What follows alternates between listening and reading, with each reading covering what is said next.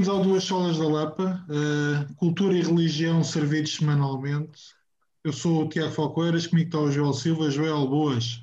Alô, meu amigo, como é que é? Estamos bem? E hoje temos um, tudo bem, hoje temos um convidado ilustre. Queres apresentá-lo? O The One and Only Samuel Lúria, aqui entre Alô. nós. Bem-vindo, Samuel. Eu, Olá, eu agora fiquei um bocado embaraçado com esse ilustre, porque embora eu esteja com uma coisa que não é um pijama, isto é o mais próximo de uma parte de cima de pijama que eu, que eu tenho. Uh, eu, eu, não sei se as pessoas tradicionalmente ouvem isto ou se veem, vocês disponibilizam isto em vídeo, certo? Também, certo. também, sim, sim. Pronto. Mas uh, já então, não és desculpa. o primeiro, é, não, é, não és o primeiro a vir de pijama tu dizes que não é um pijama, mas nós já tivemos gente de pijama. Portanto, ok, ok. Então pronto, vamos, vamos todos uh, criticar essas pessoas que tiveram a indecência de vir para aqui de pijama e os de quase pijama têm o, o indulto de, de presidentes da Lapa. E como é que estás? Já voltaste a como é que está a tua atividade, Samuel? Fala-me disso. Olha, está, eh, eh, felizmente, e isso até ajudou, de alguma maneira, a minha sanidade mental se preservasse um bocadinho neste segundo confinamento, nesta parte de 2021. Eu, eu estive sempre a trabalhar, fui para estúdio, o que foi muito fixe, porque pude estar uh, estar fora de casa uh, e então eh, o confinamento deixou de ser as quatro paredes de casa e passou a ser o estúdio, onde era estranho estar longe das pessoas e estar sempre de máscara, mas, mas, foi, pá, mas só, só o simples facto de ir todos os dias para Val de Lobos já ajudou. Ah, estiveste a... em Val de Lobos, que maravilha. Pois, pois estive, pois estive, pois estive na casa muito. do Senhor Veloso. E então, pá, uh, e depois com a promoção que se meteu, por um lado estou cansado, mas por outro, por outro lado não estou com aquela fadiga de, de todos os dias iguais, como, como eu tinha sentido Sim. no ano passado, que é, é fixe. Sim. Foste gravar ou, ou foste ensaiar? Eu estive a gravar lá, gravei, ah, gravei ah, um EP e, e, na perspectiva de tocá-lo agora no início de maio, vamos lá ver se isto não volta tudo atrás. ah, é o EP que tu lançaste agora que gravaste Sim. lá. Ah, sim, okay, sim, sim, okay, sim, okay. sim, sim. Boa, sim, boa, e aproveitei boa. também porque eu colaborei com, com uma série de televisão em que fiz não só o genérico, mas também estive a fazer algumas coisas para, mesmo para, para a série. Os personagens têm uma banda e eu uh, estive ali a fazer uma espécie de aconselhamento musical e a gravar algumas coisas para a banda fictícia tocar, e então aproveitei essa leva de, de Val de Lobos para estar também atividade a fazer essa, essa coisa para essa série.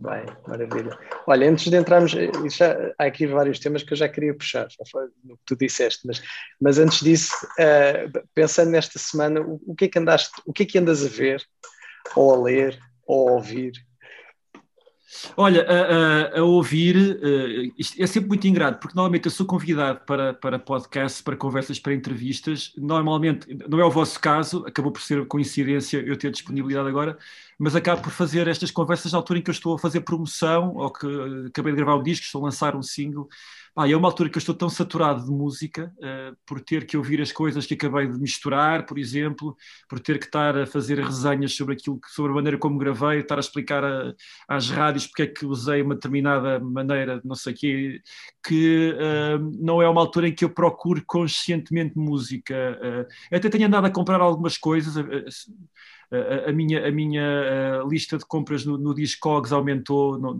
já que não posso andar nas feiras a ver os, os, os, discos, aumentou um bocado, mas tenho ouvido muito pouco, tenho ouvido pelo menos de uma forma consciente e intencional, tenho ouvido pouca música.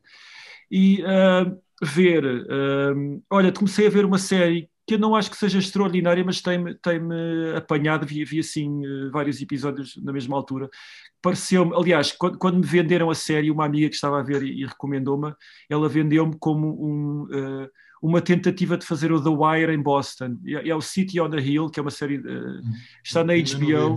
Uhum. Está na HBO. É, é, eu, eu, eu, vale a pena eu, eu, eu, muito raramente recomendo as coisas pelos atores, mas acho que o Kevin Bacon tem o papel da sua vida ali. O gajo está extraordinário, eh, está mesmo muito, muito bom. A série não é nada má, eu acho que, que, está a tentar agarrar mais coisas do que aquelas para a qual tem unhas. A segunda temporada está agora a, a passar, por isso pode ser que que normaliza um bocado, mas é fixe porque é passado em Boston, tens, levas logo com aquele, com aquele sotaque, com aquela cultura, uh, é, passado, é passado no início dos anos 90 uh, e, há, e, há, e há um imaginário forte dos anos 90, no início dos anos 90 em Boston, pá, com coisas tão dispares como os, os Pixies ou os New Kids on the Block, duas coisas completamente não. diferentes, mas que, mas que fazem ter, criarem um imaginário fixe, e então, não, não, não sendo propriamente um, uma ideia romântica de Boston, uh, vai-te criar essa nostalgia imposta pela cultura pop, e isso vale, vale a pena ver. Estou a curtir.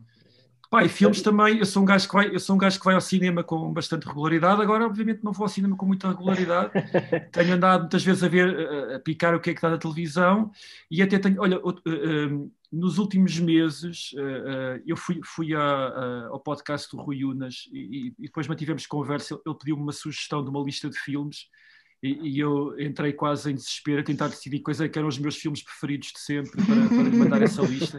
Pá, foi, foi horrível.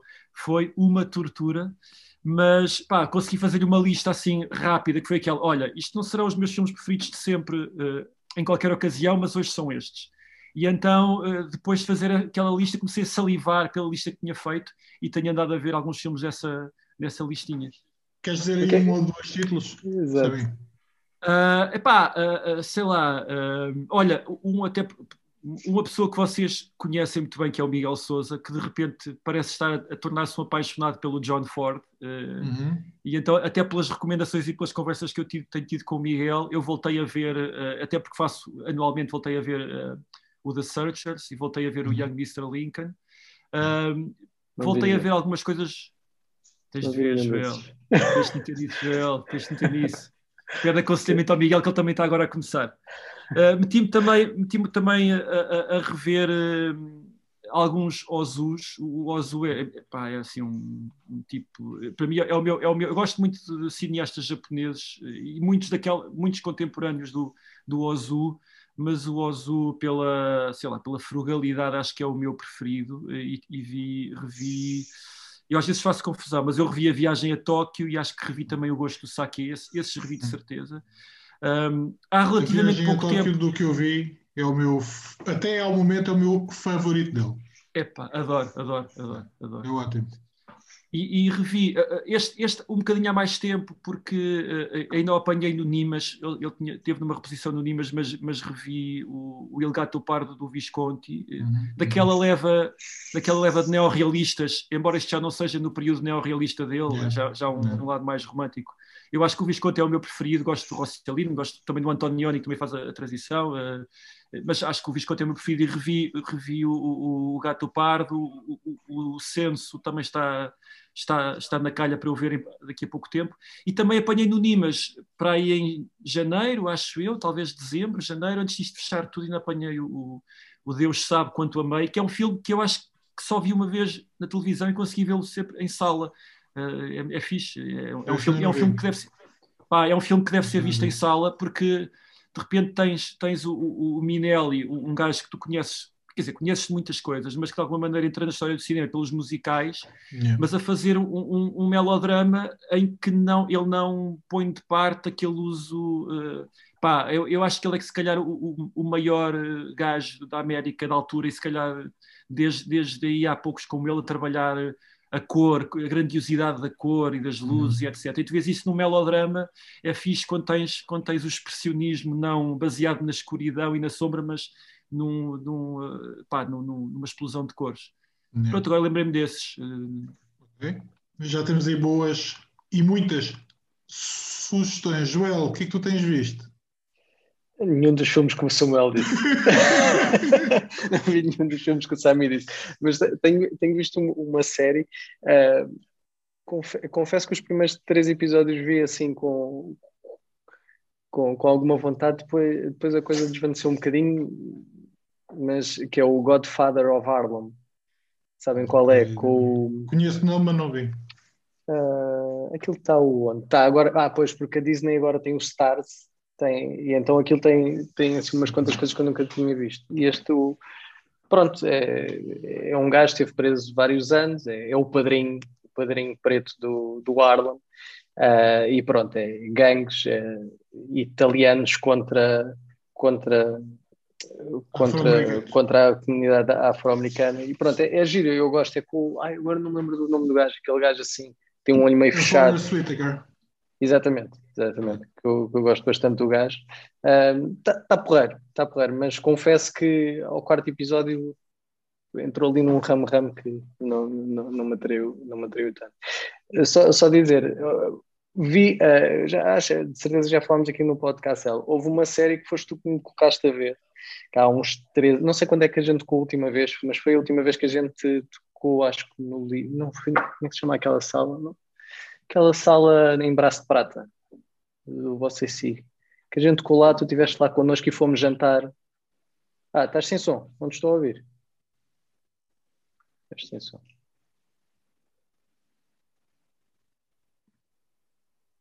Isso é neto. Não, está ali, está ali. Okay, aqui, estão a ouvir? Tá, tá. Dois? Sim, Estamos a ouvir. É. Estavas a falar do Lisboa ao vivo. É o Lisboa, é o Lisboa ao vivo. Era o Lave, Lave, sim. O Lave. Pois, e, e lembro-me da gente jantar e tu dizeres, e que agora voltaste a referir do, do Wire, disseste, o do Wire é, a minha série favorita de sempre. Epá, eu levei aquilo a sério, porque estás a dizer que é a tua série favorita, normalmente quando a malta apresenta as coisas toma alguma atenção. E realmente vi e gostei muito do, do, Wire. E depois fui, foi na altura que tive a HBO, quando tinha aquele trial, que acabei por ver depois os Sopranos também todos, que nunca tinha, yeah, nunca yeah. tinha visto, apanhei os Sopranos todos. Mas o é, é uma, uma, é, é uma grande série, percebo. É, é real, Acho que, acho que a yeah. questão é, é real, é muito real. Sim, é, é, engraçado, por acaso, até uma, uma das comparações que eu, que eu fiz com aquela série que eu falei há bocado, uh, uh, é que a série, esta série, o City on a Hill, está muito dependente, ou, ou, anda muito à volta uh, da, do desempenho do, do, do Kevin Bacon, pá, que, é, que é uma super estrela, é um gajo que de repente está a fazer televisão. isso torna, torna um personagem maior do que a vida, e apesar da série ter pormenores bastante realistas, tu estás sempre ali um bocado a, vê-lo como um herói uh, de folhetim quase. E o The Wire, uh, uh, é verdade que algumas daquelas pessoas entretanto tornaram-se estrelas, mas na altura usaram atores que eram mais ou menos desconhecidos e até alguns dos personagens principais eram atores ingleses que estiveram muito tempo em Baltimore a aprender o sotaque para que o público americano não os reconhecesse e pudesse experimentar aquilo com, com um sentido de realismo. Ah, sério? Depois tu, tu, tu vais buscar à série, sim. sim. Entretanto, tornaram-se grandes. Opa, o Idris Elba, o, o, o yeah, Dominic yeah. West, uh, aquele puto, agora não estou não estou lembrado, não, o puto do, do, do, do, do Querido. Sim, sim, sim. sim, sim. Faz o Querido, sim. Eh, eram todos atores. O, o, aquele, aquele, aquele senhor da, da machadada na cara, o, não estou não estou lembrado do nome dele. Sim, Foi a primeira série, a segunda série em que ele entra e sempre fixe manterem o sentido de, de, realidade quase documental por utilizarem, não utilizarem estrelas, ir atrás de caras desconhecidas. É. Não, muita não, gente não feia nessa assim. série. Yeah. é verdade, é verdade. Malta, é mais, malta mais normal, isso está muito real. É isso é muito real, mas parece estar num telejornal. Yeah. Então, o segundo confinamento, espetáculo. Como é que foi o teu 2020, Samuel? Pá, olha, foi uh, aquela. Ah, é verdade, deixa-me só. Agora, agora, só para fazer um parênteses, de repente deu-me assim um, um, grande baque, porque eu, eu de repente pus-me a fazer recomendações de filmes uh, japoneses e filmes que, que, são passíveis de passar da Cinemateca e estava-me a sentir aqui muito a mandar a mandar-me armar, armado ao, ao pingarelho como um intelectual zoide, mas pá, eu, séries que eu tenho visto esqueci-me de referir essas, por questões até nostálgicas, eu, eu, eu não, não, não, perco isso. Eu gostei bastante do início do WandaVision, tá, quando falaste do Disney Stars, do Disney, eu lembrei-me, gostei bastante dos primeiros episódios, gostei também bastante dos dois primeiros episódios do The Falcon and the Winter Soldier. Os dois não primeiros, consegui, acho... esses não consegui. Eu gostei adormeci muito dos primeiros. ao final de 20 minutos adormeci. o da WandaVision gostei imenso do, do, do início, ah, e... depois torna-se Disney outra vez e uma, mas uma das minhas séries, uma das minhas séries preferidas dos últimos tempos foi mesmo o Mandalorian. Eu sou mesmo muito fã do Mandalorian. Eu não sou o maior sério? fã, mesmo grande fã, não sou o maior fã da, da, Guerra das Estrelas. Eu acho que eh, sigo a Guerra das Estrelas, estou a par da Guerra das Estrelas. Gosto muito do Império contra-ataca, mas não sou propriamente um fã eh, por aí, por aí além dos filmes. E gostei mesmo muito do Mandalorian, gostei mesmo dessa série. Ah, isso dá uma grande discussão. Eu só vi a primeira temporada, mas eu achei que era muito, muito estilo e pouco conteúdo. Mas, mas, mas, sempre... mas, mas, eu, eu achei que, que o episódio era sempre a mesma coisa. Todos os episódios era vocês... aquela coisa de eu vou para um planeta e, e, vou lá fazer uma coisa. Ah, só que chego sim, lá sim. e a coisa que eu quero tem um desafio. Porque Mas alguém vocês tem a provavelmente, coisa que eu quero. como são novos, como ah. são novos, não cresceram, não cresceram com a, a, a, as séries a que aquilo presta homenagem, que são as séries dos anos 70, muito, muito Kung Fu, que, que, era uma série episódica, mesmo no sentido em que as coisas se resolviam e se repetiam uh, várias vezes, e sobretudo as séries, os westerns, uh, as séries westerns do prim, dos primórdios da televisão. Copia muito essa fórmula, que de facto é uma fórmula, é, é mesmo standardizada, é mesmo, uh, tu estás, estás, sempre a repetir o, o mesmo Sim. em cima do mesmo. Pá, eu gostei muito que eles não, eles não tivessem, que acho que para mim, uma das uh, falhas, sobretudo dos novos, novos episódios da Guerra das Estrelas, é uma iconoclastia que provém do excesso de criatividade. E eu gostei muito da concisão daquilo. Cada episódio, sabes mais ou menos com o que é que vais contar, Pá, é que é um bocado, quando, quando tu eras miúdo e vias os episódios dos Power Rangers, que era sempre igual. Eh, os gajos derrotavam o vilão, depois o vilão crescia e eles crescia. iam meter-se dentro dos robôs. Eles iam meter-se dentro dos robôs. Pá, que é, que é uma forma que era igual dos Power Rangers e que já era, vinha igual a outras séries do mesmo, do mesmo género. Pá, eu, eu gostei mesmo muito disso no Mandalorian, na cena da, da simplicidade e da repetição. Por acaso, eu, eu, percebo que seja uma coisa que vos eh, entedia, e para mim acho que é o, é o grande forte da série. É, é que sabes, é, é, pois, mas tu disse também não eras um, assim, um fã de Star Wars. Eu, Star Wars, também gosto de ver, mas adormeço quase sempre. É o que me acontece com os filmes da Marvel, porque como aquilo é, é, é sempre é muito repetitivo, ou seja, a fórmula parece muito repetitiva, uh, não, não, acaba por não prender. E o Mandalorian era isso, pá, era, e os episódios não eram assim tão grandes, os episódios eram tipo 30 minutos ou é, ok, mas eu conseguia aos 17 minutos, aos 17 minutos, na maior parte deles conseguia, tirando aquele que eu gostei, por causa dos efeitos especiais que, que, que tinha aquele aquele monstro tipo palpitações, mas muito. Sim, sim, sim, sim. muito enorme. Isso é, para aí, isso é para aí dos primeiros da segunda temporada, não é? Tenho é, é, é, é, o primeiro ou segunda da segunda temporada. Eu vi tudo, mas, mas confesso que o, o Falcon é que não. É pá, desisti no primeiro episódio. Eu gostei, gostei dos primeiros dois episódios. Gostei dos primeiros dois, depois acho que depois não, não, não me apeteceu ver. É. Quer dizer, tenho visto, mas, não, mas está a A WandaVision foi mesmo alta surpresa, porque eu fui para a série sem saber assim, e de repente aquilo foi o que é que vai acontecer a seguir? Não estava mesmo a perceber, isto Sim. vai seguir esta linha ou isto está aqui alguma coisa? Até ali ao segundo, terceiro episódio começas a perceber ali os glitches. Foi, achei Mas, por exemplo, do, do WandaVision eu comecei a gostar menos quando a coisa deixou de ser repetitiva. Sim, quando sim, a história se começou, a, quando se começou a desenvolver, quando se começou a desenvolver, sim. começou a haver uma explicação para tudo, uh, uh, não sei, perdeu-me um bocado. Sim, sim, sim, sem dúvida, sem dúvida. Deixa-me, oh João, de, deixa-me dar também duas sugestões tu chegaste a conseguir sacar o filme que eu te, que eu te peço? Não. Não, é, e, e, atenção para quem nos ouve, é, o, o Tiago passou-me, comprou um filme que tinha um código digital, ou seja, comprou o DVD que vinha com o código digital, ele passa-me o código digital e eu vou ao site e a página não existe. okay. Não, tens que, utilizar, tens que utilizar o servidor deles. Eu não sei o que é que isso quer dizer. O servidor deles. Eu, depois, eu fui eu ao, ao link. eu sei que eu fui ao link, aquilo tem um link todo bonitinho, ele mandou uma foto, eu pá, confirmei 10 vezes, estava a escrever bem o link e aquilo dizia sempre page not found.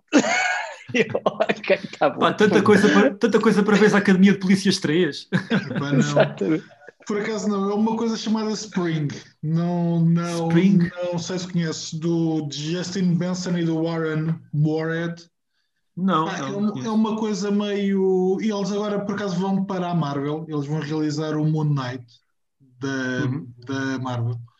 Uh, é uma história, aquilo é meio independente, aquilo é feito com muito pouco dinheiro, essencialmente é a história de um tipo que a mãe morre, ele mete-se em, em, envolve-se num caso de violência e tem que sair dos Estados Unidos, então vai para Itália. E em Itália envolve-se com uma moça vão se relacionando e, entretanto, a moça é mais do que aquilo que é parenta. Portanto, é um monstro. É uma espécie de antes do anoitecer ou antes do entardecer, ou antes, eles são três, não é? é o, o primeiro é antes do amanhecer, eu acho. Mas é, é uma espécie de antes do pronto, é, é uma espécie de antes do amanhecer su, sobrenatural. Eu acho que tem piada. Eu vi-o pela segunda vez. Uh, a Sara não ficou tão convencida quanto eu, mas pronto. Uh, mas eu, eu gosto muito. Acho que é um filme interessante. E vi uma série estranha Estranha, quer dizer, estranho porque é baseada numa manga, Joel, tu vais adorar. Tu vais adorar, não é? Fizeste, fizeste, fizeste efeitos sonoros como, como aqueles radialistas finais. tu vais adorar. Chama-se Alice in Borderland. Está na Ah, Netflix. espera. Ah, tu está, pois está. Conheces, Joel? É, eu- ou seja, já na Netflix aparece-me lá, mas eu depois vejo que aquilo é sul-coreano lá. Não, não, não. Ja- esta é japonesa, portanto é ligeiramente menos. Opa, aí é mais- eh, Mas vale é a pena. comedida. Epá, eu gostei. É uma espécie de. Bem, tu não conheces o. Pá, eh, Sami, ajuda-me que agora deu-me uma branca. Aquele filme japonês que eles estão na ilha e que têm que se matar uns aos Battle outros. Royale. Battle Ok, Royale. obrigado. É uma espécie de Battle Royale em que hum, eles têm dias eh, para entrar num jogo e o jogo pode dar cabo da vida deles.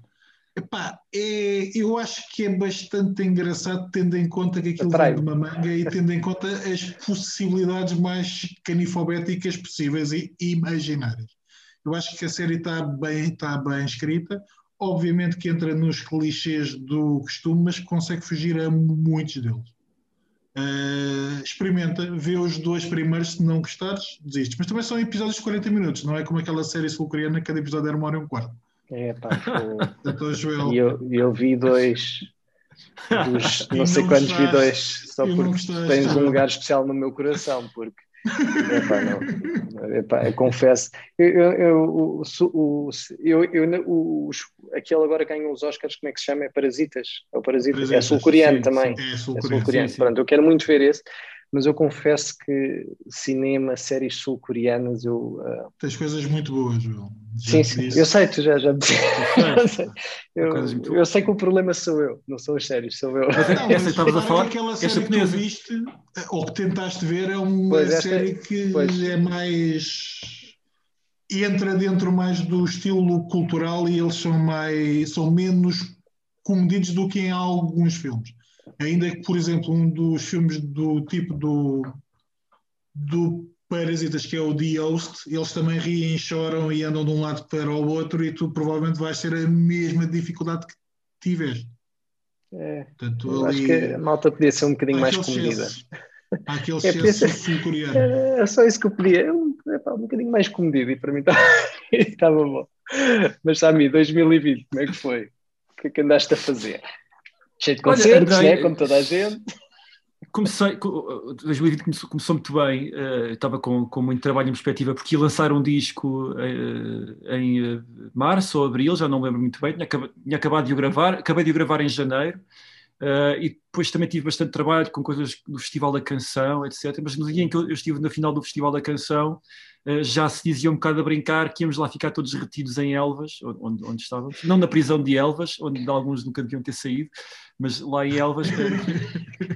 E agora vai aparecer um caso e vamos ficar todos retidos, mas na semana a seguir estávamos todos em casa e pronto, e, tive ali a vida adiada durante muito tempo e, e tive que me habituar. a- Pá, eu trabalho, eu trabalho muito em casa, eu escrevo sobretudo em casa, passo muito tempo em casa quando estou em período de, de criação, mas é, foi muito diferente estar em casa. ah, para já, a, a- recusar a criar, porque eu, ah, como tinha um disco para sair, recusei-me a fazer canções novas porque pá, Uhum. tinha, tinha que dar oportuni- oportunidade às outras quando saíssem tivessem, pelo menos da minha parte, a frescura de serem ainda canções novas, as mais recentes pelo menos.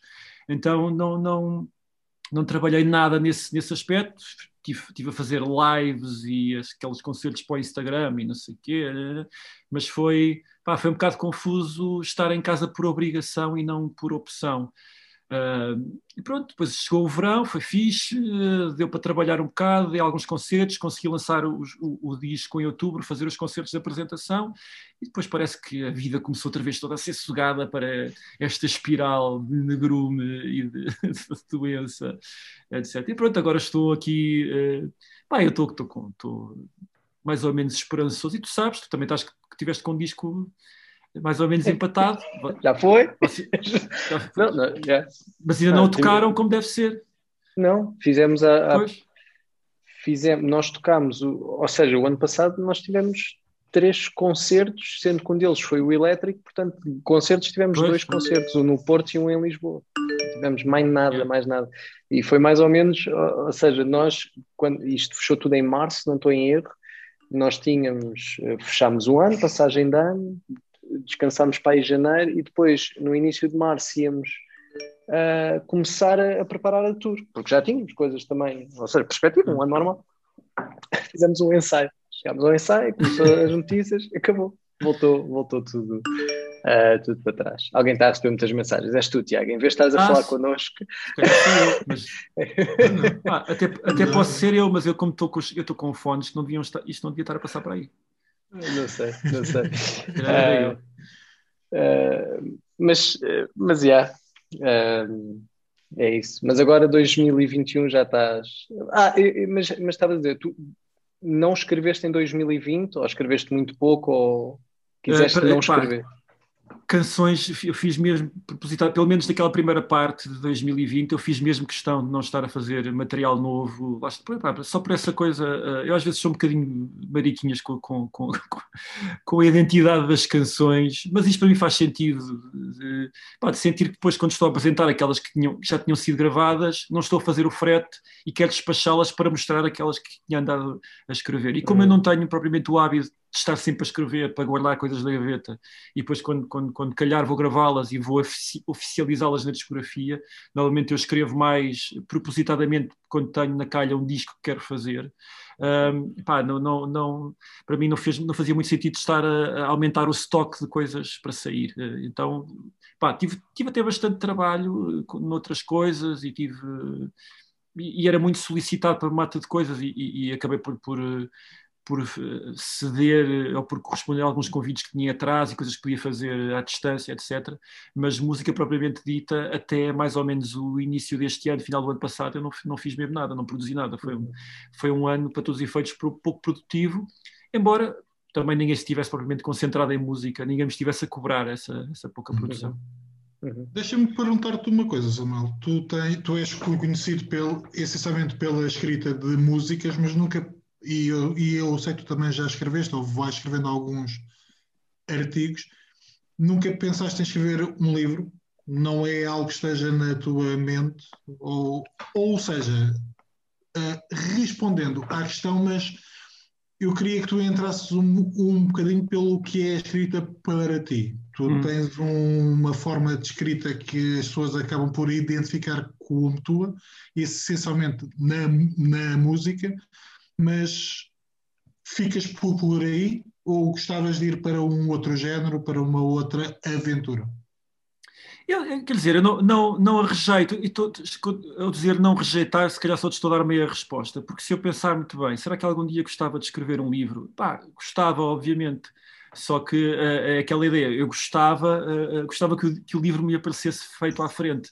Não é, não é para, para me subtrair ao processo, porque eu gosto bastante de escrever. Eu, eu felizmente ainda tenho prazer na escrita, ainda me consigo recriar, embora muitas vezes o, o efeito das coisas que eu, que eu esteja a escrever é o inverso, é, é, é uma tortura pá, por causa das coisas que estou a abordar, pelo, pelo, pelo comprometimento daquilo que eu estou a dizer, pela, pela volatilidade ou pela sensibilidade dos assuntos. Às vezes é difícil, mas quando acabo sinto que fiz alguma coisa que, pá, que me fez bem, uhum. que me ajudou de alguma maneira, sei lá, a exorcizar o que quer que seja mas uh, uh, quando, digo, quando, digo, que gostava que um livro me aparecesse feito, uh, é um bocado a mesma ideia pela qual eu não tenho tatuagens, é que eu não há nada, não há nenhum desenho, não há nenhuma imagem, ideias há, mas não há ideias concretizadas em imagem com a qual eu acho que me queira comprometer até ao fim dos meus dias. Nunca, nunca me apareceu nada que me oferecesse esse tipo de, de, de vontade. E, e, com os livros eu acho que tem a ver com uh, com a temática, embora haja temas que eu queira explorar, um, o, o ângulo que eu poderia pegar para, para, para fazer esse explanamento, uh, não me surgiu ainda nenhuma ideia brilhante com a qual eu me quisesse comprometer, porque eu tenho, tenho a certeza que se eu quisesse escrever um livro, teria mesmo que haver um comprometimento uh, uh, total, tinha que deixar a música um tempo, dedicar-me, se calhar até porque isto pode ter muito que ver com, com, uh, com o nosso background e com, com, a nossa fé, a ideia de que uh, as palavras, quando nos deparamos com as palavras, nós sabemos que elas têm capacidade de ser maiores do que nós, e, e, e essa reverência que, com, a qual nós crescemos em torno da palavra obriga-nos muitas vezes a, não querer esbanjar quando nos estamos a dedicar a alguma coisa através das palavras. E nesse sentido, uh, pá, tenho. tenho tenho vontade, posso dizer que tenho vontade, mas não tenho ainda a, a, aquela, aquela fagulhazinha que vai fazer incendiar uma ideia que me, que me leva a esse tipo de comprometimento. Isso ainda não apareceu. E eu também não ando ativamente, ativamente à procura, porque sei que quando finalmente acontecer, e tenho, tenho até esperança ou até fé que isso possa vir a acontecer, uh, vou ficar muito prejudicadinho com, com, com essa ideia. tu, tu, quando, tu, tu, quando escreves canções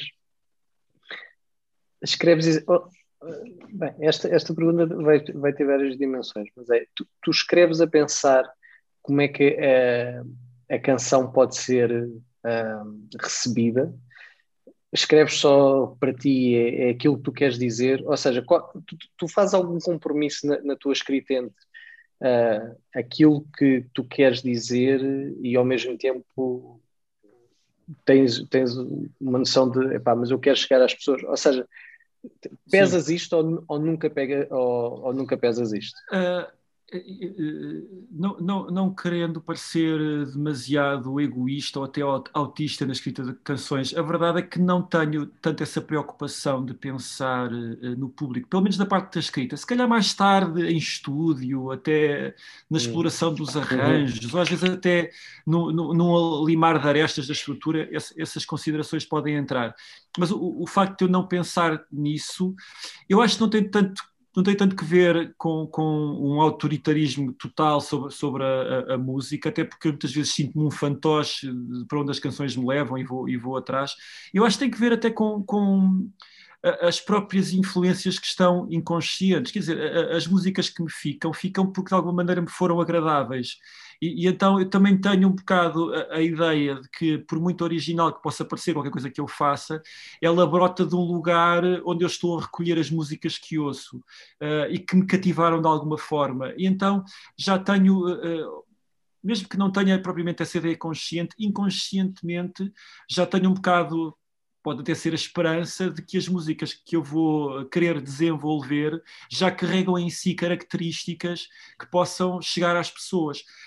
Agora, podem ser características agradáveis ou podem ser características desagradáveis. Pá, eu, eu, não sou um tipo com, com, dotado com, com, uma voz por aí além, não toco nenhum instrumento, com, nunca me dediquei propriamente ao estudo de um instrumento, então percebo muitas das características que tornam a minha música única partem dos defeitos e, não, e não das qualidades. E muitas vezes uh, esses defeitos, fazendo a diferença, não, eu acho que é mais fácil uniformizar uh, as pessoas quando uh, as suas capacidades, uh, pá, capacidades mesmo literais e óbvias dos seus talentos musicais estão, estão no topo. Por isso é que, se calhar, 20 pessoas que vão para talent shows, que cantam, que se, que se desunham, têm vozes extraordinárias, super cuidadas, super estudadas, são muito mais iguais umas às outras uhum, do que aquele uhum. tipo que parece que, que, que, saiu a cambalear de uma tasca e que está a cantar umas canções. E nesse sentido, sim. os defeitos eh, muitas vezes são fixos de explorar porque tornam a tua música única e mesmo que não seja agradável, podem torná-la, pá, sei lá, até podem, podem fazê-la passar por interessante, que acho que é, é, é, um dos, é uma das vantagens, das, por exemplo, dos gajos que são, que são feios. Eu sempre, não ser bonito, muitas vezes, eu acho que vivi com essa vantagem de não ser um tipo bonito, porque uh, não, não houve uma desconfiança da minha beleza e epá, se, ele, se, ele é, se ele não é assim bonito e até, e até tem, tem alguma confiança, se calhar é interessante. Eu posso nunca ter dito nada interessante na vida, mas há essa vantagem das pessoas desconfiarem da beleza e estarem sempre intrigadas quando a, a fialdade é apresentada com algum arrojo, nem que seja. Pegando por aí, não, não pela fialdade, mas pela escrita. Eh, há alguma diferença entre escreveres para ti e escreveres para outros? Ou seja, tu esperas entrar no universo de alguém para quem escrevas ou é o contrário? Eles querem entrar no teu universo, por assim dizer. É, é, é, é, o equilíbrio entre essas, entre essas ideias, porque, por um lado, quando me convidam, eu, e, lá está, como eu não tenho músicas na gaveta para oferecer para os outros, vou escrever propositadamente para aquela pessoa que me pediu. Para mim é impossível não ter logo a voz dessa pessoa na minha cabeça, falando de, dos intérpretes é impossível não, não, não ser uh, logo habitado por essa voz. Até porque quando eu escrevo para mim, e é, e é, para, e é, e é se calhar um dos grandes desapontamentos da minha atividade musical, é que eu normalmente quando escrevo para mim, a voz que está na minha, na minha, cabeça também não é a minha voz, normalmente são vozes de pessoas que eu admiro, e depois quando eu vou, quando eu vou para o microfone, eu caramba, eu não sou aquela voz que eu tinha na cabeça. E esse também é um dos motivos que eu às vezes não sou, não torço o nariz a audiobooks, porque quem, quem lê os audiobooks, por norma, tem uma voz mais bonita do que a minha própria voz na cabeça. Mas pronto, eh, eh, eu tenho essa preocupação, tenho, tenho, tenho sempre de pensar eh, até tenho que conhecer mais ou menos a discografia da, da, das pessoas para quem estou a escrever. Eu nunca, nunca escrevi uma letra ou, ou, uma música completa para alguém que eu não, ou não conhecesse já, ou não fosse estudar o que é que essas uhum. pessoas fazem. Uh, também não quero estar a defraudá-las nesse sentido, de repente estar a pô-las fora de pé. Uh, mas por outro lado, também tenho absoluta certeza e a, e a, e a convicção, e, e, isso é óbvio, de quando me convidam. Uh, estão a querer que as minhas características estejam a ser emprestadas e lá está. E aí também vão, vão, vão de rastros os meus defeitos. Então é, aquela, é, é esse paradoxo de querer ser 100% eu, ter o meu cunho e ao mesmo tempo estar a fazer uma canção que possa parecer 100% uh, adaptável, 100% habitada da pessoa para quem eu estou a escrever. Uhum. É, mas mas é isto pode parecer que estas complicações tornam o exercício mais, mais difícil, eh, mais moroso, mas por outro lado, acho para já, porque é, porque é novidade ou porque é, é, fugir fora daquilo que é o habitual, que é escrever para mim, normalmente é um, é um desafio que eu agarro sempre com, com muita vontade e até recreio-me bastante na, na, nesse, nesse tipo de, de atividade. Tu tens fama de ter um processo criativo rápido. Uh, eu já ouvi, por exemplo, do Tiago, que ele diz que tu és capaz de fechar numa semana e, e saíres com um álbum feito. Para ti não é relativamente. A sério? Muito... Isso hoje, é, depois de não sei quantos álbuns já gravaste? Muitos. Isso ainda te sai assim? Ou seja, quando tu dizes que, ah, não, eu. eu Tu há bocado estavas a dizer, bem, isso, isso é mesmo curioso, estavas a dizer que tu realmente só escreves quando tens um objetivo, não tens músicas na carteira. Sim. E depois escreves assim? É, ah, ah, sabes, uma das vantagens eh, de não estar sempre a escrever é que quando parto para a escrita estou com vontade eh, e há ideias. Eu não estou propriamente distraído da escrita de canções quando sim, não, sim, não as estou a fazer. E então o, o, simples facto de eu, por exemplo, quero, quero, está programado que eu vá lançar um. Isto é muito pouco romântico falar da, da, da, do surgimento de álbuns por, eh, pá, por serem programados, por, em conversações comigo e com a editora e com o manager, etc. Mas de facto os álbuns aparecem porque são programados, que se calhar também eu às vezes deixava andar um bocadinho mais, mas o simples facto de eu saber que vou ter que fazer um álbum, vou ter que lançar um álbum no próximo ano, uh, faz com que eu de repente uh, agende um mês uh, para, para escrever canções, para, para ouvir uh, ouvir rascunhos que tenha de, de, coisas de guitarra gravadas no, no, telefone e vai ouvir e vai, e vai começando a escrever letras. Um, nesse sentido, depois pode parecer que é muito rápido, porque naquele mês o trabalho torna-se muito intensivo uh, e, e, as coisas acabam por surgir porque existe vontade, não estou saturado da atividade de escrever canções, embora nesse mês, pá, há, há, alturas em que eu fico mesmo muito saturado por. Uh, querer chegar a, determinadas soluções e não, não as encontrar, e, e, ou, ou às vezes estar a querer fugir de coisas que eu sei que tenho que dizer e na altura não me está a apetecer revelar, isso pá, às vezes é um, é um, conflito tramado eh, e já cheguei, pá, isto é rigorosamente verdade, eu já cheguei a, ao fim de uma canção, de escrever uma canção, de escrever uma letra e estar, eh, estava Pá, estava mesmo extenuado fisicamente, a boca sabia-me a sangue, eu parecia que tinha corrido uma maratona, porque estive ali a debater-me com, com, com uma música, com, com, com questões espirituais, com questões, uh, uh, com questões técnicas e nessa amálgama de, de, querer dizer muita coisa, de não querer dizer outra, de, do, que, do, que, tem que ser dito, do que não deve ser dito, de querer contrariar. Pá, foi mesmo uma, uma, uma prova que, que, se abateu sobre mim fisicamente. Uh, um, lá está.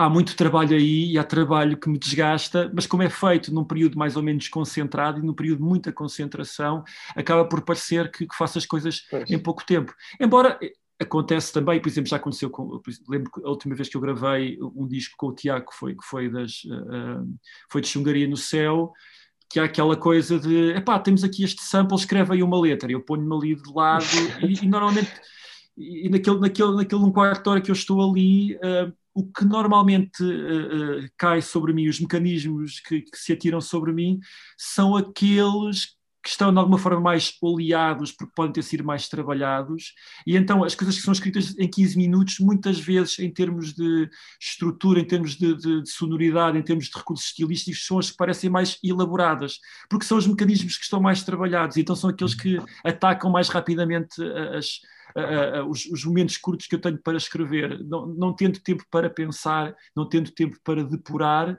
entra essa, essa carga que muitas vezes é tecnicista e não é tanto, sei lá, não é tanto inspirada, para, para não, não poder dar, dar ao luxo de não ter inspiração, eu vou, vou, vou, buscar os recursos técnicos que tenho e a, e a inspiração é forjada no momento. Por uhum. isso, sim, também existe às vezes uma, uma rapidez que é, pá, que, é, que, é, que é verdadeira. Sim, é que, pois, é, aí percebo realmente um mês intenso uh, uh, acaba por não ser assim tão pouco tempo, né? porque se tu, se tu realmente sim, consegues. Sim, é verdade, é verdade. E eu, é... eu, eu, como durmo, eu, eu, durmo muito pouco, então nesse mês ainda, ainda durmo menos, e então os dias contam. Em, em três dias ganho mais um. Exato. Um, há, há bocado estávamos a falar do, do, do, de, de escreveres para, para, para, outras pessoas. Quem foi a primeira pessoa para quem tu escreveste? Lembras-te? Uh, bem, eu, eu, as, as, minhas primeiras bandas que eu tive ainda em Tondela não era eu vocalista, por isso as primeiras pessoas que eu escrevi, okay. para quem eu escrevi, foi, foi, foi nesse contexto mas uh, uh, depois de já uh, depois de já estar nesta vida, ou, ou se calhar depois de uma profissionalização, não sei, deixa-me pensar quem é terá sido a primeira pessoa, pelo menos com alguma notoriedade para quem eu escrevi. Não tenho agora bem a certeza se foi para, uh, para os clãs, escrevi uma letra, ou se na mesma altura, deve ter sido mais ou menos na mesma altura em que eu fiz também uma canção para, uh, que eu fiz uma colaboração para a, com a Márcia, em que escrevi parte uhum. de, de, uma canção da Márcia. Deve ter sido mais ou menos no, no, no mesmo ano. Uh, acho que sim, acho que foi isso. E tu, ou, ou, seja, tu ainda tu continuas a escrever muito para outras pessoas e, e é sempre Olha, como tu estás a dizer, é um processo do, do zero, ou seja, eh, nunca é aquela sim, coisa uh, de olha, fizeste, tem esta música. A única vez, a única vez que foi que existiu, que havia uma música pré-existente que eu dei a alguém foi, foi ao António Zambujo, porque havia uma canção que eu tinha escrito pá, absolutamente na brincadeira uh, para cantar. Uh, durante, durante o, casamento do, do, de uma amiga minha, da, da, Marta, que na altura ia, ia ir para a Madeira viver, mas veio para Portugal casar-se, isto em 2003. Ela veio a Portugal casar-se e eu fiquei responsável pela música, então fiz, pá, fiz músicas pimba para, para as pessoas dançarem, fiz uma canção de Kuduro, que em 2003 era, era, era, era arrojado, um, e fiz uma valsa fiz uma valsa muito compostinha, que era sobre a ida dela para uma ilha, etc. Eh, e era, uma valsa que, lá está, por, ser bastante compostinha, mas não ser propriamente uma canção que eu pudesse aproveitar para os meus concertos, porque não tinha muito a ver com. com até nem tinha a ver com a minha maneira de cantar. Eh, mais tarde, quando eu conheci os Ambus, comecei a pensar: se calhar aquela canção servia muito bem este, este moço que tem, tem esta voz olímpica e que, e que bota mel em tudo, em tudo em que empresta a voz. Então, nessa altura, mostrei, can, arrisquei cantá-la uma vez uh, num concerto que nós demos uh, juntos da Figueira da Foz, no Casino da Figueira, em que éramos nós e um, e um, e um grupo de cantares alentejanos, e eu mostrei-lhe essa canção e ele gostou muito e, e apoderou-se apoderou dela. Mas foi, foi mesmo a única vez, foi a única vez. Eu acho que, eu sei que não foi isso que tu me perguntaste, uh, Uh, não, não, foi, foi uh, não, uh, até foi, estava com curiosidade de saber quando, quando é ah, é que tinhas quando é que tinhas começado sim, a, sim, sim. a, escrever para outros, isso era uma coisa que ainda fazias, continuas a fazer sim, eu continuo a ter convites, embora nos últimos três, quatro anos, tenha também uh, ou recusado alguns desses convites, não por, por uh, não gostar das pessoas em questão ou por não, uh, não, não, não me rever minimamente na música deles, mas porque epá, eu, não, eu não sou nada picuinhas, nem, nem tenho nenhum tipo de vedeta fora, fora, estas coisas que às vezes me assolam. Achei que as canções que eu estava a pensar para essas pessoas não, não, não estavam a puxar de mim o meu melhor na altura em que, em que eu fui convidado para, para o fazer. Então preferi que não, preferi que não, sei lá, não, não, gastar esse crédito e dar uma uhum. música que até lhes podia agradar de alguma forma, mas em que eu ia ficar, ia ficar sempre cismado de que poderia ter feito melhor nessa altura. E então tenho, tenho muitos, muitos convites que me foram feitos que estão apalavrados para tempos em que eu esteja com mais disponibilidade e, e também me sinto um bocadinho mais inspirado para fazer uma coisa na qual eu me consiga rever, porque lá está, outra vez, é verdade que o mais importante é que a pessoa se reveja, mas se eu não me estiver a rever, o convite também torna-se frutífero porque deixa de ser uma canção que eu, por exemplo, aproveitaria para, para, para, para mim ou para o que quer que seja. Uhum, uhum.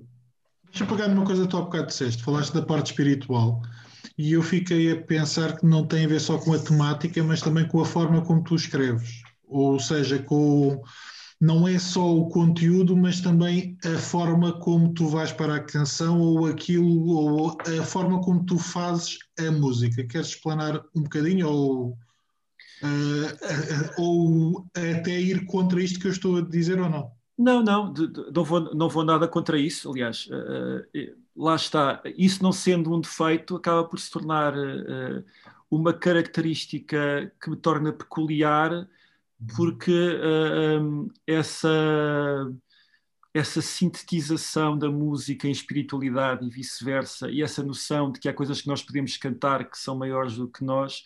Uh, infelizmente, infelizmente para Portugal, são peculiares em Portugal, felizmente para mim, não são propriamente peculiares, porque cresci no seio disso e formei-me musicalmente entre pessoas uh, com ou sem formação musical que têm, partem dessa mesma certeza de que a música pode privilegiar momentos em que nós não estamos só a dirigir a pessoas ou que não estamos só enclausurados nas nossas ideias ou nos nossos egos ou numa autoexaltação ou numa exaltação de características meramente e redondamente humanas. E isso, isso de alguma maneira, é, é, é, é a meu ver, acaba por se tornar o grande handicap uh, de todos os países que não tiveram um, uma educação uh, ou, ou, não tiveram uma tradição protestante um, a fornecer uh, esse background que eu acho que é preciosíssimo à, à música de, de, um país, à música de, de pessoas em, em particular claro que eu estou, estou a lamentar isso, mas por outro lado tenho a felicidade de, por ter crescido com isso, uh, essa seja uma característica que me torna peculiar no meio de, tanta uhum. gente. E, e de uhum. repente, nós também percebemos, de uma forma às vezes muito enviesada, que, sei lá, desde do, de meados dos anos 90 para cá, de repente começou-se muito a ouvir falar em gospel e temos coros de gospel pessoas que nem são cristãs, mas a formarem uh, grupos de gospel e a cantarem publicidades sobre cartões de crédito, o que quer que seja, mas de repente também tens muitos músicos de rock and roll uh, uh, influenciados pelo gospel, pelo gospel começaram a vir grupos de gospel a encher salas em Portugal, começaram a aparecer grupos de gospel muito bons, com, com, com, com pá, muito, muito afinados, muito atinados, muito bem oleados a fazer gospel em Portugal, e de repente isso que se tornou uma tendência nos últimos 25 anos, para mim é uma tendência nos últimos 41 anos, porque eu nasci com essas melodias Não. e nasci sobretudo, uh, uh, agora claro, pondo de parte esses, esses, gospel, esses gospel dos, dos, cartões de crédito, sobretudo com essa identidade que a música pode ser maior do que nós e se nós estamos a prestar serviço, mesmo reconhecendo os nossos defeitos, mesmo, mesmo às vezes até querendo fazer... Uh, músicas com uma estética de, de, de punks sujos, lamacentos, que, que, que se andam a, a, a, revirar e a magoar uns aos outros. Há qualquer coisa no ato musical um, que transcende a própria estética, uhum. transcende a atitude com que tu abordas não só a parte performativa, mas também muita parte da escrita. Quando partes para escrever, se tiveres. Uh, uh, é uma responsabilização, por isso também é uma dificuldade que te aparece, porque tens essa responsabilidade, mas por outro lado também, também acho que é acho que é uma benção, acho que não é, não é, não, não há uma palavra que melhor descreva um, esse, esse, esse, esse, ouro, esse ouro líquido em que nós nos, nos, pá, nos banhamos desde miúdos. Quanto tempo é que tu achas? Deixa-me só perguntar uma coisa aqui, Alexandre Quanto, quanto tempo é que tu achas que tens até seres cancelado por as pessoas perceberem que tu estás a pô-las a louvar? Quanto tempo é que tu achas que ainda tens, Samuel? É que as pessoas, eu acho que eu acho que grande parte das pessoas que te ouvem, bem, eu não sei, eu não sei quem são a grande parte das pessoas que te ouvem, acho que hoje em dia mais de meio Portugal, ou todo Portugal te ouve, mas eu acho que há muita gente que, que não está a perceber que quando canta um Império ou, ou, canta uh, muitas coisas nos teus concertos, o que é que, o que, é que está realmente a dizer. Uh, a dizer. E, acho, e acho que há muitas pessoas, elas vão ficar muito chateadas por todos, todo, toda a vida terem vivido numa mentira do que cantavam nas músicas de Samuel Lurico. Portanto, quanto tempo é que tu achas que tens até seres cancelado? Olha, eu sinceramente, olha, eu, eu, eu não, eu não uh, nem, nem, posso dizer que nunca tenho sido cancelado porque já o fui. Uh, já o, ah, vais-te contar. Queremos não, saber. Queremos pá, saber. Não, não, posso entrar em grandes pormenores, mas já estive banido de, de, de, órgãos de comunicação por causa das. De... Uau! Okay? Quem, quem, estava à frente deles conhece eh, as minhas opções, e então estive banido durante algum tempo e não deixei de estar, porque essa pessoa mudou de ideias, essa pessoa de repente acho que já não está, não, não está nesse cargo, então já, já, não, já não estou banido por esse motivo. Um, pá, mas, essa pessoa uh, descobriu uh, o poder eu... da oração. Da oração foi despedida. A disposto. Não, mas olha, eu acho, eu acho que mais facilmente uh, serei cancelado por uh, mal entendidos políticos, propriamente por, por questões religiosas, porque. não, é verdade, porque uma das vantagens da religião e, e dos assuntos religiosos é mais do que uma tendência liminar de cancelar, as pessoas fogem até de querer entender ou, ou de querer reconhecer que está lá. E então isso por um lado tem, tem, tem, tem, tem uh, por um lado é pernicioso, por outro lado também me dá esse gozo de muito do conteúdo religioso que está nas minhas canções ou do conteúdo espiritual estar a ser servido uh, contrabando. Uh, isso é muito fixe. Estás, estás a dar pasadas, uh, está a passar pela alfândega e ninguém está, está, está a perceber, e, e, mas qualquer dia percebem. Um, felizmente já, já aconteceu tenho muito mais uh, casos de quem percebe, uh, de alguma maneira, tenta ir atrás em vez de tentar uh, cancelar ou tentar encobrir. Acontece muitas vezes, é também quem percebe ou quem suspeita, porque de uma forma ou de outra até gosta da música que está a ouvir, ou de uma forma ou de outra até reconhece qualquer tipo de, de, de afinidade com a escrita. Uh, tenta, tenta, tenta interpretar de maneira em que aquilo que eu se calhar estou a dizer não é bem se calhar aquilo que eu estou, que eu estou a querer dizer. Isso, isso não, não me massa propriamente, porque acho que uh, pá, tenho um bocado a ideia de que uh, só a generosidade de alguém querer entender-me, uh, uhum. mesmo que não seja com, com a verdade subjacente, ou a verdade intencional, ou a verdade original, para já é, é um momento de generosidade e eu acho que mais cedo ou mais tarde há coisas que vão, há conclusões que, que vão ter que ser há conclusões a que vão ter que, que, que chegar, não sei. Pode, pode. Uhum. Também é, é, um, é, um, excesso de uh, entendimento sobre o entendimento que fazem das minhas canções. Uh, e eu tenho mais preocupação em que as coisas sejam, de alguma forma, rigorosas e verdadeiras do que propriamente depois que elas sejam bem entendidas. Isto pode parecer um, um desleixo, mas é um bocado a ideia quase do semeador. sabes, tu tens, eh, aliás, acho que é essa ideia que tu, tu há muito, lembro-me, pá, já não sei, foi há, foi há, uns bons anos atrás, estar a falar com, contigo, já não sei em que, acho, acho, acho que estávamos a falar, e tu disseste uma coisa, ah, e eu até sei qual, qual era o seguimento, foi, eu estava-te a perguntar o, sobre o, o significado do não arrasto o meu caixão. Tu, tu depois explicaste-me, espero não estar enganado, mas explicaste que era aquela questão da malta fazer covers de canções.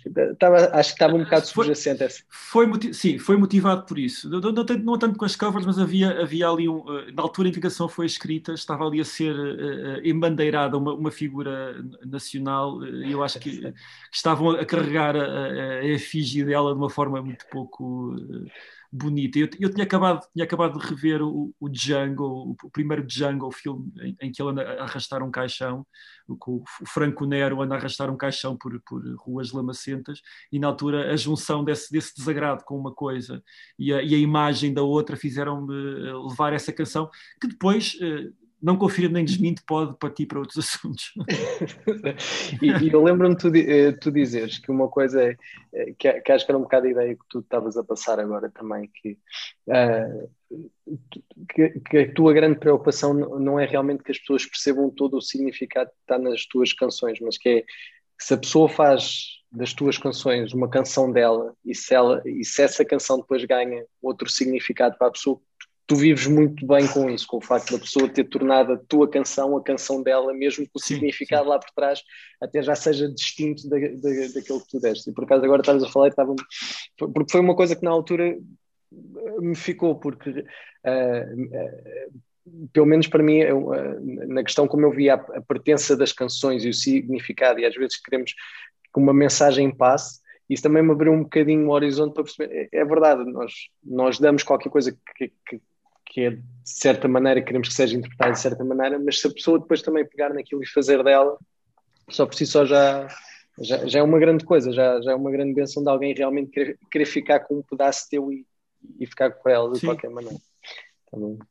Sabes, isso, isso tem, eu acho que tem, é, é, é uma das grandes vantagens. Existem também desvantagens, eh, mas essas não, não, não vou entrar. Mas é uma das grandes vantagens, por exemplo, da escrita poética que, que tu fazes uso para, para, para uma canção, não tem que ser a rima, a, escrita poética, os, os, os, símbolos que tu podes usar, uh, as figuras de estilo que dizem as coisas de uma forma que não é a mais óbvia ou mais literal, uh, tornam que canções que são absolutamente pessoais se tornem partilháveis. E, e eu uhum. acho que um, um, dos grandes erros, e até políticos, que existem na manifestação da fé é que. Uh, não estamos a criar espaço, uh, não estamos a criar uma espécie de espaço de civilidade em que o simples facto de deixar as coisas em aberto vai fazer com que os outros se aproximem de ti. Uhum. Um, normalmente a, a, exploração das convicções é posta, uh, e eu não estou a, a, dizer que as convicções devem ser atenuadas, devem ser aguadas, mas de repente há, há um, um, um há quase uma tirania, não da, da, da mensagem, mas da tua opinião sobre a mensagem, da tua reflexão sobre a mensagem e até com a forma empedernida com que tu queres fazer com que a mensagem chegue. Se estás uhum. a ser empedernido uh, a fazer uma mensagem chegar, estás a tirar uma pedra, estás a apedrejar os outros com, com a tua mensagem. E eu acho que não há maior acolhimento do que a civilidade, isto numa questão política, ou um, em questões artísticas, por assim dizer, este, um, este não encerramento das tuas ideias, sem que as pessoas tenham alguma coisa que queiram dar de si para completar. E de uhum. repente aglutinamos e nesse espaço comum, obviamente, eu acho que não, há, não, não vamos falar em contágio, mas vamos falar uh, uh, num terreno fértil para que as coisas possam ser discutidas, para que as coisas possam ser entendidas, para que quem gostou de uma canção minha possa querer conhecer o que é que está por trás dessa canção, mesmo que não a tenha uhum. entendido, pelo menos vai ficar com algum interesse sobre quem usou aquele tipo de palavras que de alguma forma ou de outra lhes tocaram e nesse sentido eu acho que é mais proveitoso, uh, eh, um, é mais proveitoso, mais uma vez, não digo atenuar, mas muitas vezes o fazer florescer em vez de, de, de, de dessa, dessa obstinação e apedrejar. Uhum. Uhum. E, e, nada contra uh, uh, nada contra quem se dedica a fazer música evangelística em que a forma uh, é bastante clara e eu acho que isso também não, não tem nada a ver com, com apedrejar e, e sobretudo eu acho que, que muitos exemplos dos Estados Unidos, em que há um mercado para, para, para os cantores de música cristã, no, no, Brasil também os, existem músicos evangélicos que fazem música evangélica, mas, são, mas muitas dessas pessoas, uh, eu, eu, não, nos Estados Unidos, claro, mas no Brasil, eu recebo muitas mensagens de músicos brasileiros evangélicos que fazem música uh, uh, absolutamente clara. Uh, eu não ia dizer mais bíblica do que a minha, porque a minha até é bastante bíblica e, e, e é, é muito literal até. Cada vez que é bíblica eu tento que seja bastante, tento que seja bastante literal, mas são, são, são, são pregadores, fazem sermões nas canções e fazem apelos nas canções e são pessoas que me escrevem de uma forma muito genuína, muito sincera, a agradecer, não porque eu lhes estou a ensinar nada de novo, mas porque há a percepção de que uh, não os estando a contrariar, há um serviço que é complementar, acho eu. Uh, porque eu, apesar de não fazer música evangelística, não deixo de ser um, um, cantor evangélico, mesmo que queiramos excluir o sentido denominacional do termo evangélico, não deixo de ser, porque lá está. Mais uma das vantagens, e que está muito presente nos, nos grandes músicos anglo-saxónicos, eh, por via direta ou por via indireta, é o contacto com, com, com a Bíblia enquanto fonte, claro que para uhum. nós é fonte de espiritualidade, mas enquanto fonte de literatura, de, de, de histórias, de exemplos, mais uma vez, de, de simbologia. Pá, eu ainda ontem, ainda ontem estava, estava, estava a fazer um, um Zoom com um, um grupo católico e, estava, estávamos a explorar o, o texto. Eles estão a fazer uma coisa muito engraçada que, que anda muito em redor dos, dos textos pós-pascais ou pascais e, e, estávamos a falar sobre o caminho de Imaús. E o relato do caminho de Imaús é, é, é, muito interessante, porque para além de ser uma história que em si eh, já é bastante rica, onde tu podes tirar montes de conclusões, mas se pensares naquilo como... Uh, uh, como um ordenamento também simbólico, o que está por detrás, o que está por, por baixo, o subtexto, aquilo que tu, uh, que tu podes retirar em termos uh, artísticos, até estilísticos, da, da, forma como aquilo se desenrola e desenvolve. Pá, tu percebes que o contacto com, com, com um texto clássico já é muito bom, mas com um texto clássico com, com essa riqueza que aponta para, para, uma, para uma profundeza, para uma profundidade espiritual, é, é, é, é, um manancial criativo para quem, quem o quiser usar. É, é, temos essa vantagem. Deixa-me perguntar-te uma coisa. Tu já falaste algumas vezes, agora tirando a parte, quer dizer, tirando a parte espiritual, salvo seja, mas tu já falaste. Não, porque eu acho que também vai, também vai lá dar de uma ou outra forma, mas ao longo desta conversa tu já falaste de westerns, já falaste do John Ford, já falaste de mais alguma coisa do Django e o convite já estava feito, o convite para tu vires aqui já estava feito há alguns meses e ele é disputado por um comentário teu num post meu do, do Tex. É, lê Tex, ainda não leste Tex. Tex. É, também és um fã do Tex, ou seja, também és um fã do gosto, Tex. Gosto muito do Tex, gosto muito do Tex, sim. Okay. Gosto mesmo muito do Tex. É, qual é o papel do western na tua na tua, quer dizer, na tua vida por um lado, mas depois também na tua arte? Ou seja, eu sei que tu vês o westerns, uma das últimas vezes que a gente falou, falámos também do John Ford, uh, do, sim, do John Ford, mas eh, e eu agora voltei, voltei não, entrei no, no Tex e eu acho interessante 80 eh, anos em Itália de uma coisa que a gente normalmente é liga, uh, pelo menos o, o aparecimento e desenvolvimento aos, aos, aos Estados Unidos, e depois está aqui um tipo que até é conhecido que faz música e que tem um videoclipe que, até, que eu até acho que é o do Arra, Não Arrasta o Meu é também vive disso, também vive dessa imagética. Qual é o papel do western e porquê é que tu tanto te cativa?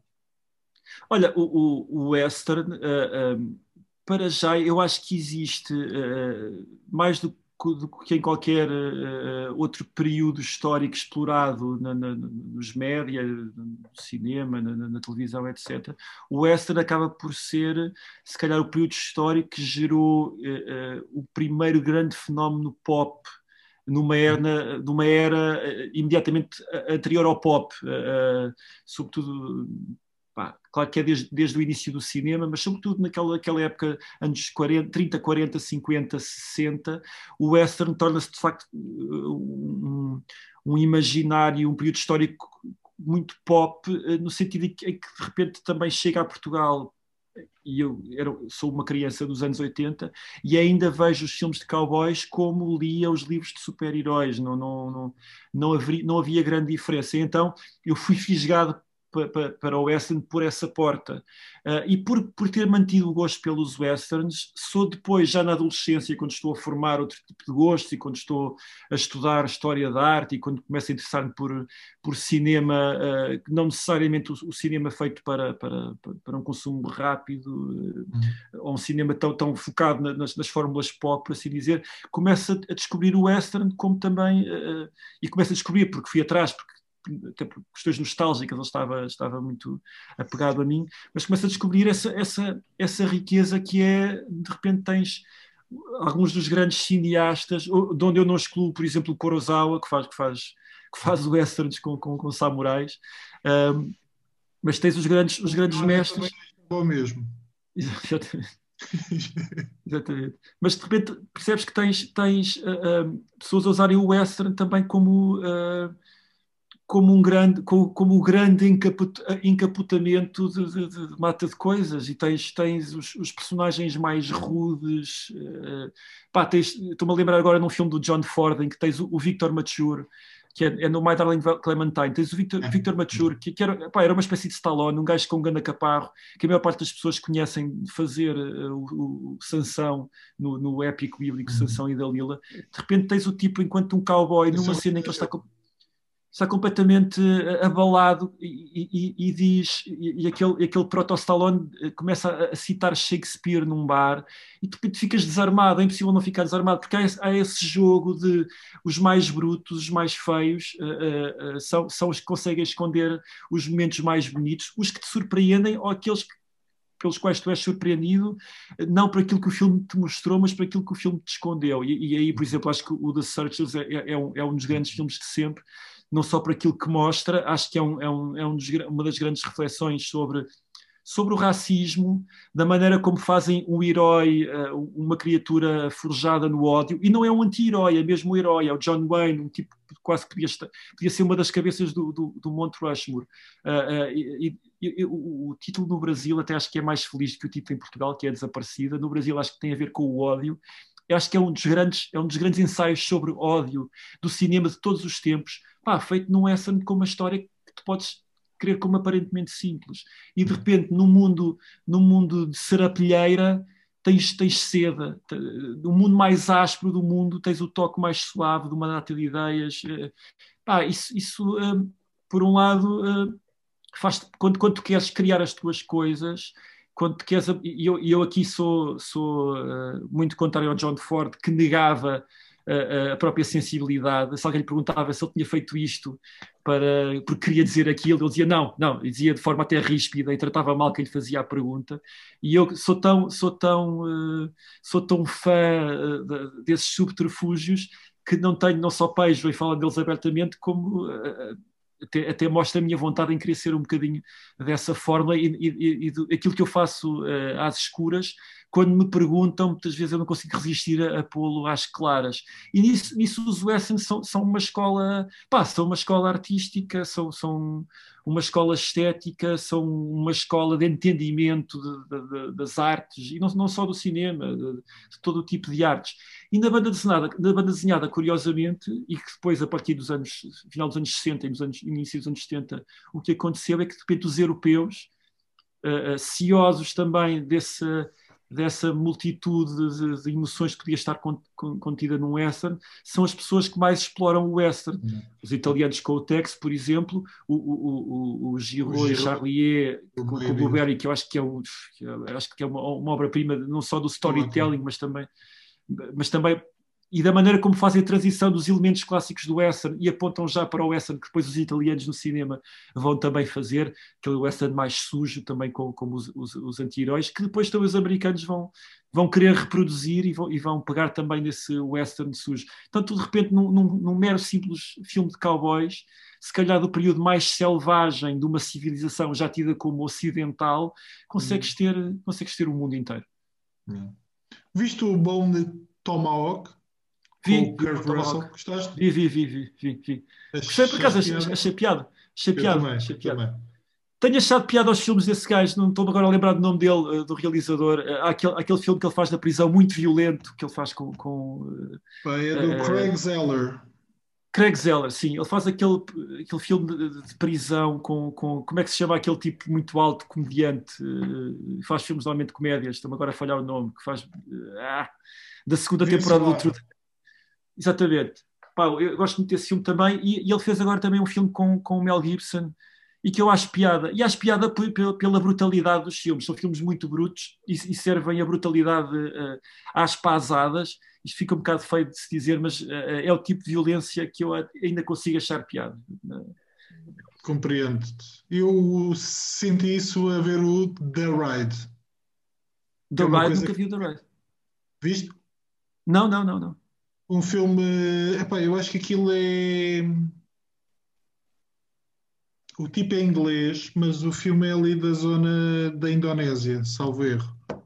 Passa-se num prédio, é um polícia que Ah, tem... claro que vi, claro que vi. Eh, eh, não gosto muito da sequela, mas gosto muito desse filme. Aliás, Não, uh, o primeiro é bom, o segundo é mais do mesmo, sem aliás, tem qualidade indo também agora à, banda desenhada, eu gosto muito de um filme que se inspirou claramente nesse, que é, que é uh, não um remake, mas um, um, um, reboot do Dread, que é, que é feito de, mais recentemente, em, em, que parte exatamente desse, dessa ideia do, do, prédio enquanto clausura, que é uma ideia uhum. muito. Uh, é uma ideia muito carpentariana. Uhum. Também já era muito. Sam Fuller faz, faz, faz muito filmes de paredes, mas o Carpenter fala, fala de uma maneira muito engraçada uh, e explora os medos de, de, de, desse, desse, confi, desse, confinamento. E o Dread é, é um filme em que eu acho bastante piada porque vai exatamente a essa, essa, essa estrutura quase de jogos de computador num prédio em que estás a subir de nível e tem uma violência engraçada também. Mas gostei muito sim, do, do Dread, sim, que é, que é Indonésia, sim, é feito na Indonésia, yeah. com atores da Indonésia. Yeah, yeah, yeah. Claro Meus caros, estamos a chegar ao fim aqui do nosso tempo. Estou aqui, o Zoom está-me aqui a avisar novamente. Eu só, eu só, só para fechar, uh, uh, os nossos, as nossas centenas, milhares de ouvintes que nos, que nos seguem, uh, há, há, uma pergunta que, que, pediram para, para a gente fazer, Samuel, que é como é que as pessoas conseguem entrar em contato contigo? já, nem é nas redes sociais, nem é nas redes sociais. O Bruno Aleixo já brincou contigo. Até o Salvador Sobral na televisão, e há uns meses atrás, eu estava a ver televisão e ele está, acho que na RTP1, e diz assim: Ah, sim, estou a tratar do meu álbum, mas não consigo falar com o Samuel. Ó, oh, Samuel, estás a ver, por favor, telefone. é indireto, isto é indireto, lembro perfeitamente. Portanto, o que, o que é que tu tens a dizer, Samuel? Ah, uh, tendo em conta que eu já, já sou um possuidor de telemóvel há quase 20 anos e ainda não me consegui corrigir, uh, não, não consegui afugentar a displicência uh, que eu voto ao, telemóvel. Bem, vou, vou, vou, vou, dizer o número da minha mulher. Vai passar aqui em rodapé o número da Raquel. Exato, em rodapé, está a passar, está a passar. Podem ligar-lhe, que ela, ela à noite está comigo e ela passa-me os telefonemas normalmente. Pronto, malta, está resolvido o problema. Olha, Samuel, muito obrigado. Obrigado, Samuel. Foi um grande prazer. Amigos, foi um prazer. E pá, espero que em breve possamos encontrar-nos nos eventos é desta isso. vida. É isso, yeah. é isso, voltar. Já agora, fala disso, por acaso este episódio estaria para sair já depois dos teus concertos, mas a gente vai ver se não dá para trocar é? a ordem então, olha, coisa. 3 e, Portanto, 3 e 4, Teatro, Teatro Maria Matos, 3 e 4, vou dar concertos, ah, vão ser especiais porque vou, vou, voltar a fazer concertos completamente sozinho, não vou ter, ter ah, ninguém. Mas então, 3 e 4, eu não percebi isso. É, esse ah, chão, vais... esse chão. Sim, sim, sim. Pá, a, a, a, ideia que motivou o EP que eu acabei de fazer até era o receio de estar muito tempo sem poder ensaiar com ninguém, então fiz, fui recuperar algumas canções antigas e gravei-as completamente sozinho e vou fazer esses concertos pá, à maneira antiga como fiz durante muito tempo. 3 e 4 no Teatro Maria Matos e depois uh, eh, 6 e 7 no Porto, no auditório do CCOP. Onde é que é o auditório do CCOP? Nunca estive lá, mas acho que é um sítio CCOP, que, que, que, é, uh, que é um que pá, é um núcleo cristão operário, eh, católico operário, não sei o quê. Mas é um sítio okay. onde agora se tem, feito, se tem feito alguns concertos de média dimensão. E como eu vou estar sozinho, não me vou estar a tirar a salas, a salas grandes. Inclusive, estive no Porto há pouco tempo, na, há pouco tempo, em outubro, na Casa da Música. Agora é uma sala um bocadinho uhum, mais, uhum.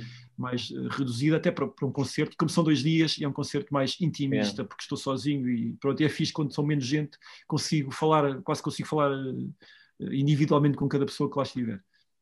Não são sinais tão pequenas, mas, mas quase, mas quase. Vai ser um, um dos artistas deste país que vai dar o pontapé de saída a 2021. Vamos embora. Eu, eu, por acaso tenho concertos, tenho um concerto ainda em Abril, mas como ainda não está anunciado, não vou, não vou, não vou dizer.